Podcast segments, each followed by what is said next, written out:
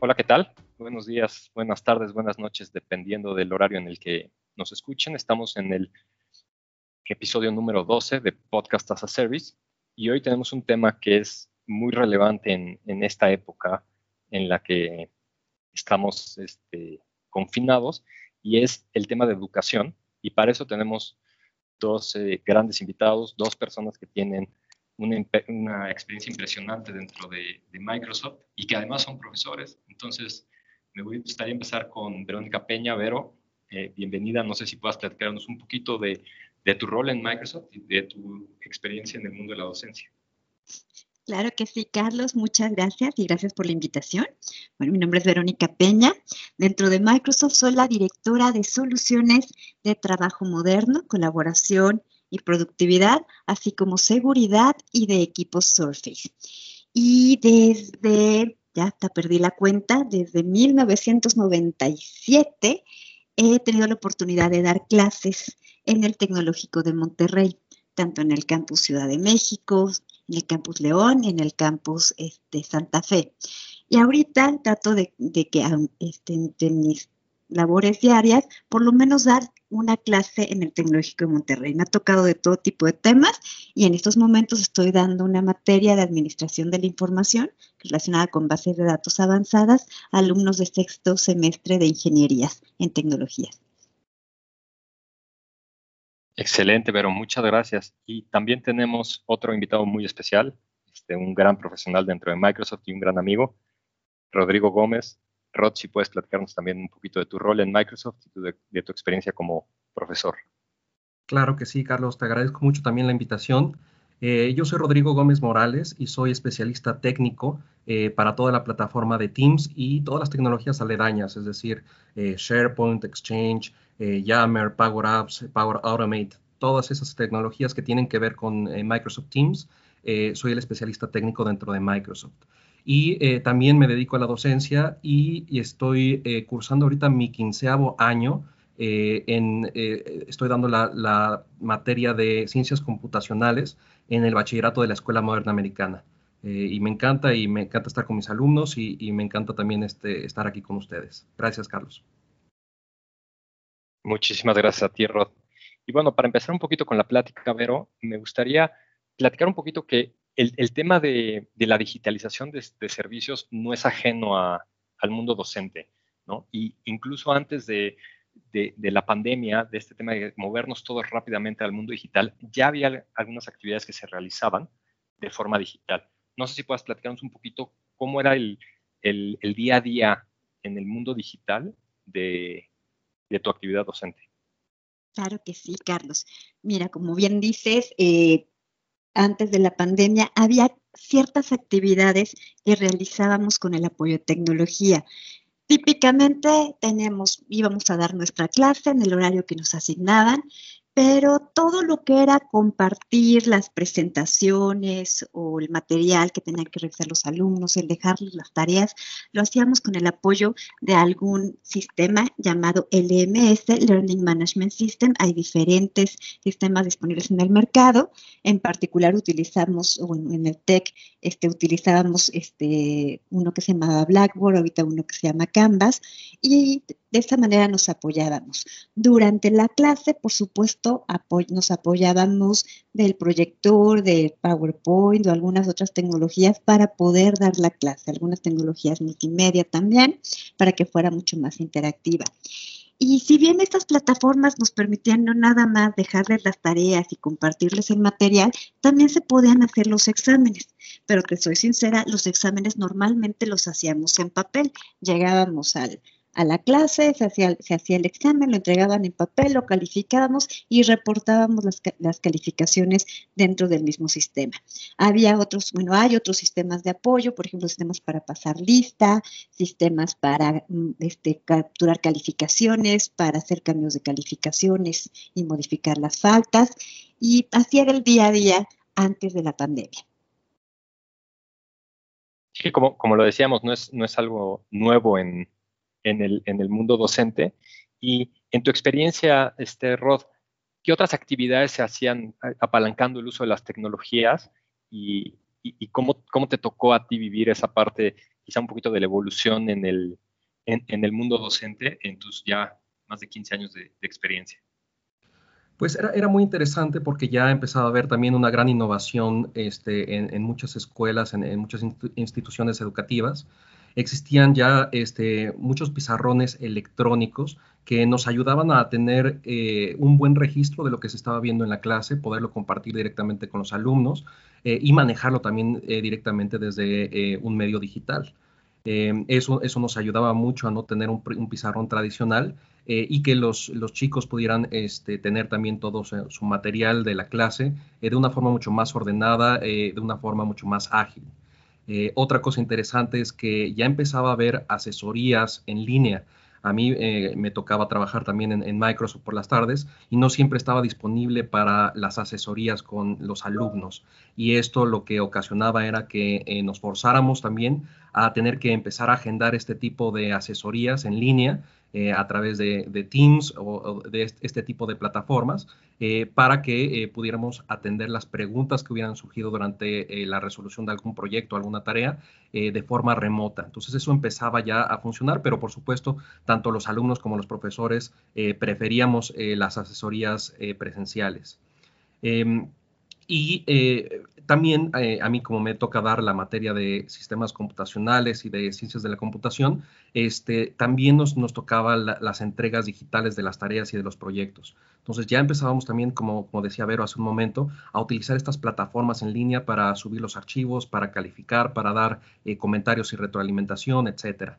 Eh, y, bueno, eh, en los laboratorios de cómputo, sobre todo, este, ya teníamos eh, sistemas de proyección de pantallas, temas para poder enfocar la pantalla de algún alumno para que pudiera mostrar algo que estaba haciendo, enviarles algún tipo de archivo, etcétera, ¿no? Pero eso era exclusivamente de los laboratorios y aunque algunas escuelas móviles, es decir, una especie de carrito con computadoras que les podían proporcionar a los alumnos eh, para una clase tradicional. Eh, eso apenas estaba empezando en muchas instituciones educativas.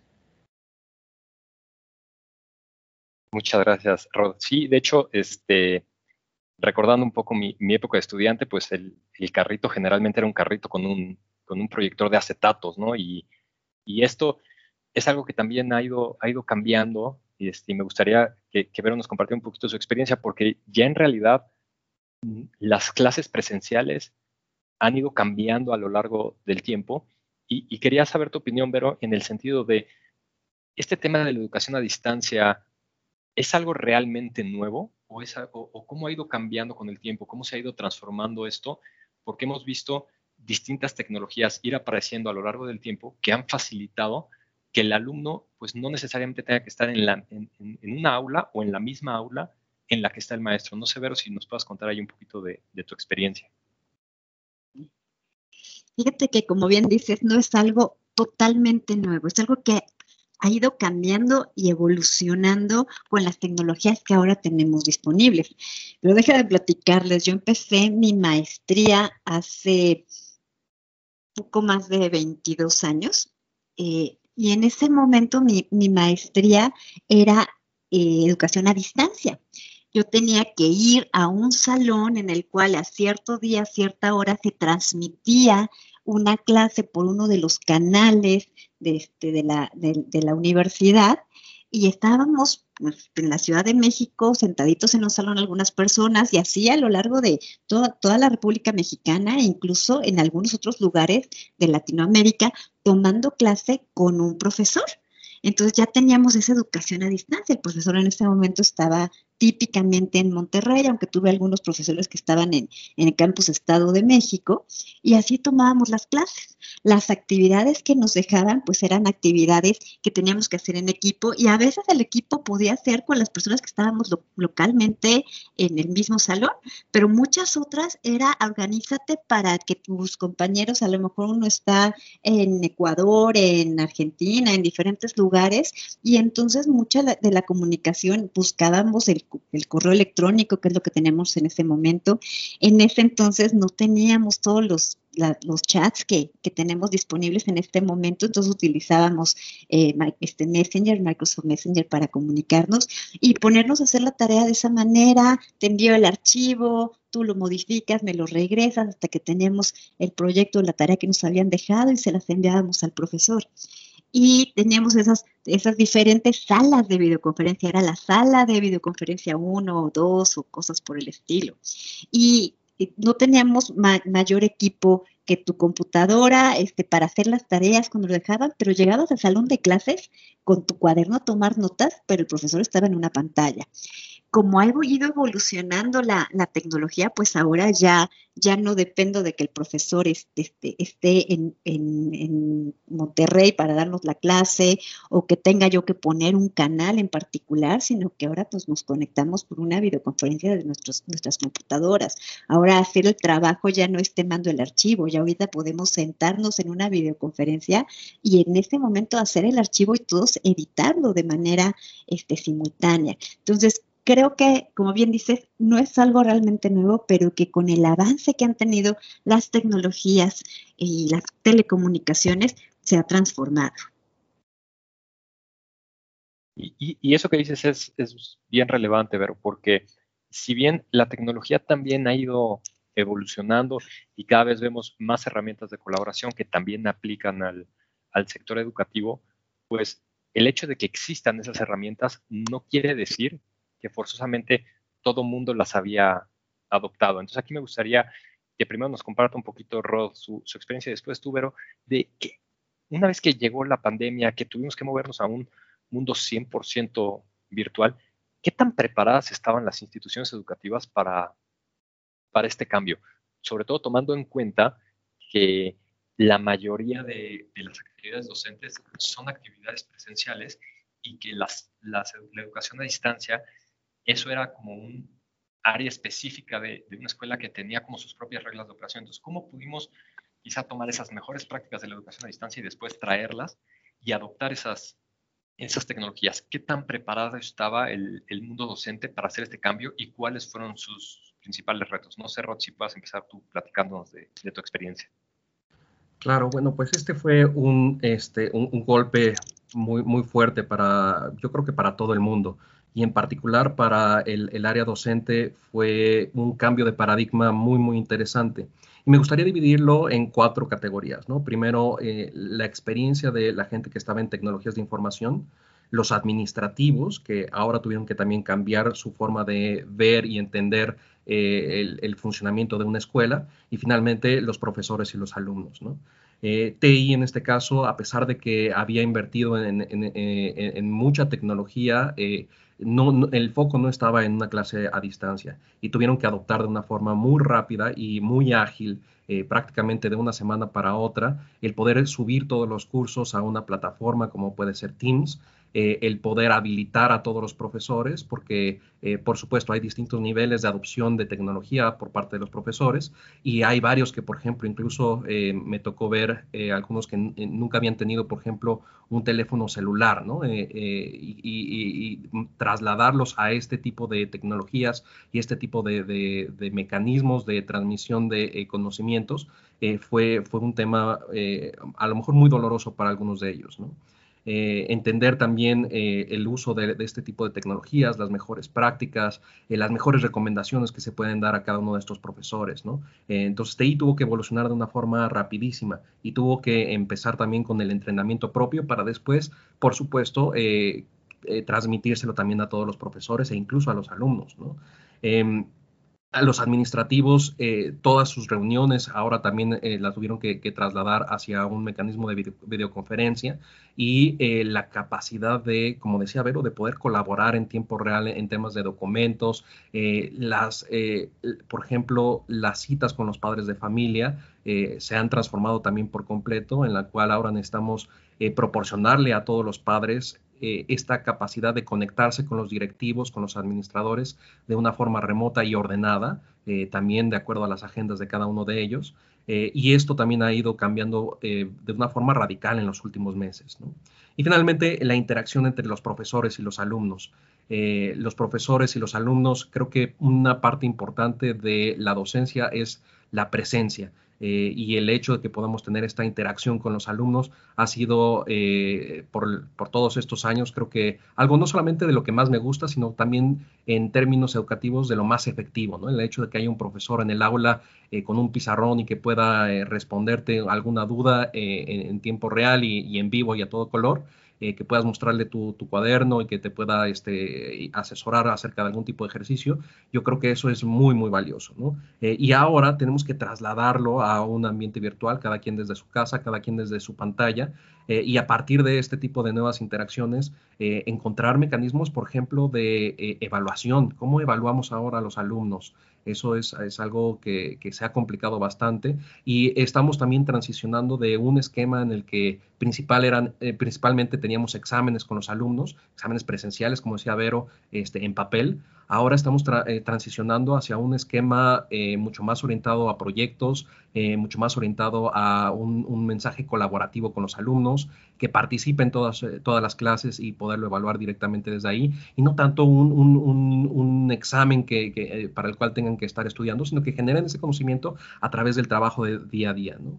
Y con respecto a los retos, bueno, hay muchos retos que, a los cuales nos enfrentamos. Eh, algunos de los más comunes eran, por ejemplo, los profesores que este, eh, necesitaban controlar que los alumnos no le pusieran mute o al profesor o a algunos de sus compañeros o que no lo sacaran de alguna de, las reuniones, ¿no? Y, la, tecnología ha ido evolucionando para que eso sea cada vez más sencillo. Eh, el tema de los exámenes en línea, el hardware, ¿no? Muchos de los, de los maestros no tenían un hardware adecuado eh, y lo utilizaban en las tardes para hacer sus exámenes o para generar sus presentaciones.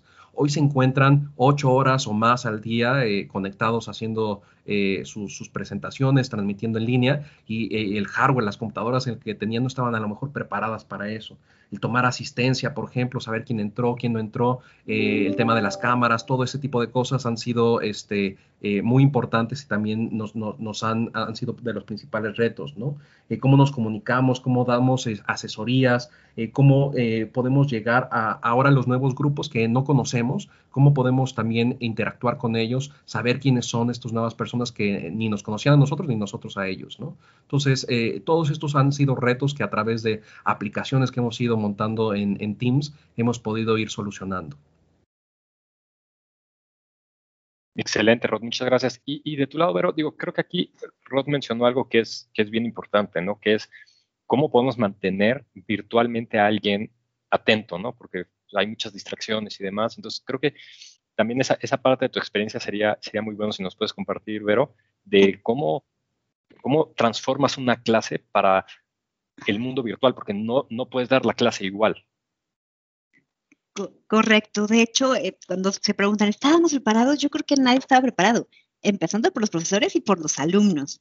Eh, y algo que tenemos que entender es, la clase no puede seguir siendo igual. Me ha tocado ver eh, a través de mis hijas y demás, que le siguen pidiendo, imprime la tarea haz la tarea, que la firme tu papá, le tomas una fotografía y la vuelves a subir, ¿no? Cosas, cosas así. Y dices, no, ya la clase tiene que evolucionar. No puedo seguir pidiendo que impriman, a lo mejor ni siquiera tienen una impresora en casa para poderlo hacer, ¿no? o, cosas así.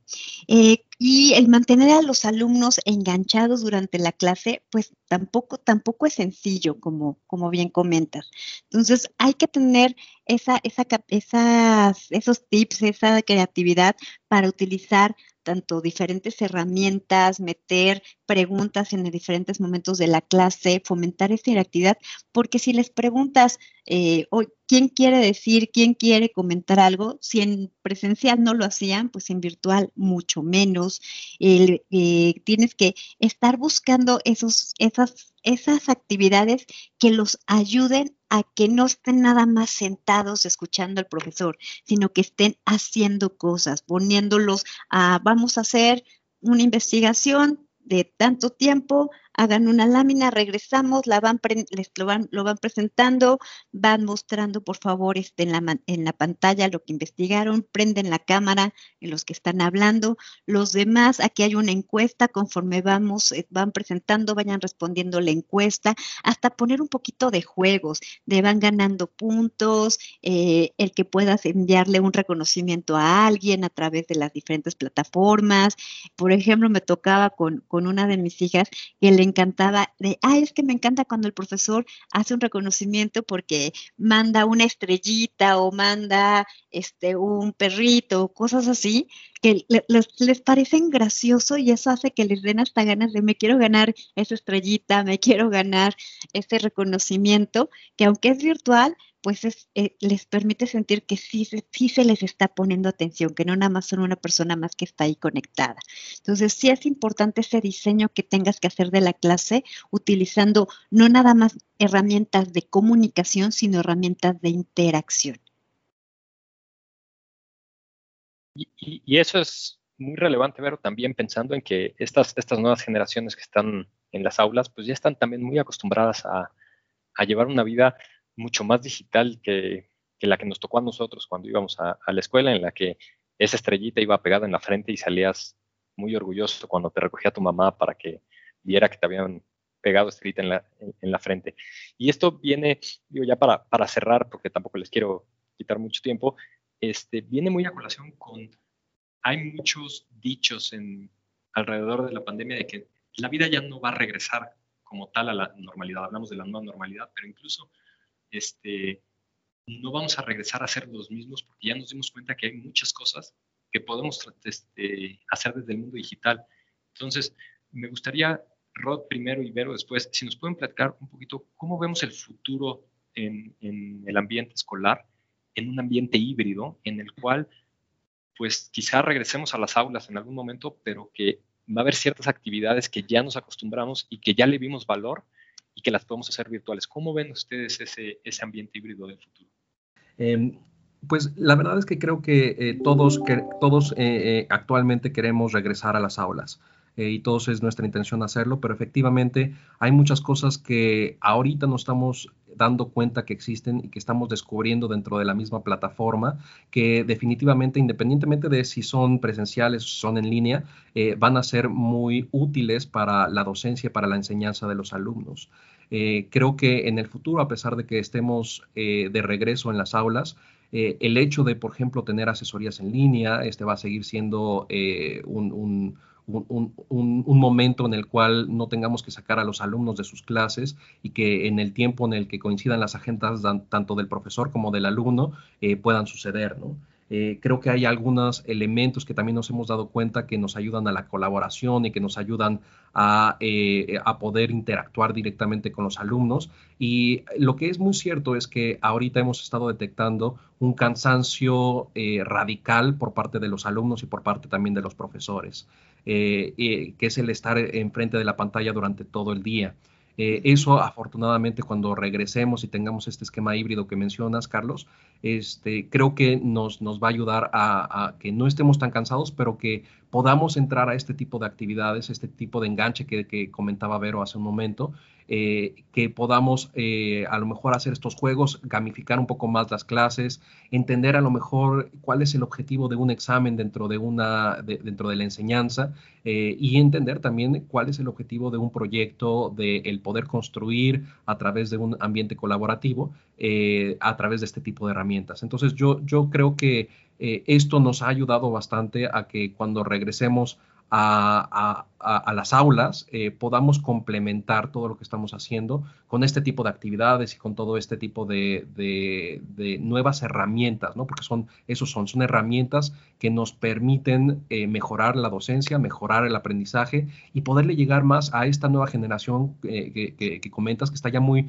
muy enfocada a las redes sociales, a los mensajeros instantáneos, que todo lo quieren ver de forma inmediata. Eh, y que eh, a lo mejor están aprendiendo también de otra forma y hasta ahorita nos estamos dando cuenta de todo eso. Entonces es una reflexión de introspección que por lo menos todos los maestros creo que, deberíamos hacer en este momento. Y totalmente alineado con lo que dice Rodrigo, este, yo también me he preguntado qué ¿Qué es lo que no va a cambiar? ¿Qué es lo que se va a quedar? Que me di cuenta que agrega mucho valor, que permite que los estudiantes aprendan mejor o colaboren mejor. Y esas son las cosas que debemos de ya de incorporar y que se vuelvan parte del día a día. Y algo que tenemos que tener claro es, no sabemos si esto vuelva a pasar, ojalá que no, pero si vuelve a pasar o cualquier otra cosa nos obliga a regresar a, tener que estar en un encierro mandatorio, pues ahora sí estar realmente mejor preparados. Entonces, tomarlo mejor para que el ambiente ahora híbrido que vamos a tener de clases sea muchísimo mejor que lo que teníamos antes de la pandemia, pero estar preparados y vuelva a pasar un escenario como estos, que no lo suframos. Totalmente de acuerdo con los dos. Creo que hay muchas enseñanzas en el, en el mundo docente de cómo podemos ser más, más eficientes y creo que es hacia donde se deberá de mover la, la, tendencia una vez que esto empiece a, regresar a, esta nueva normalidad. Pues, este, Vero, Rodrigo, muchísimas gracias por, por acompañarnos hoy en este, en este episodio de Podcast as a Service. Y a todos los que nos escuchan, muchas gracias por escucharnos y nos escuchamos en el próximo episodio. Gracias. Muchas gracias. Hasta luego.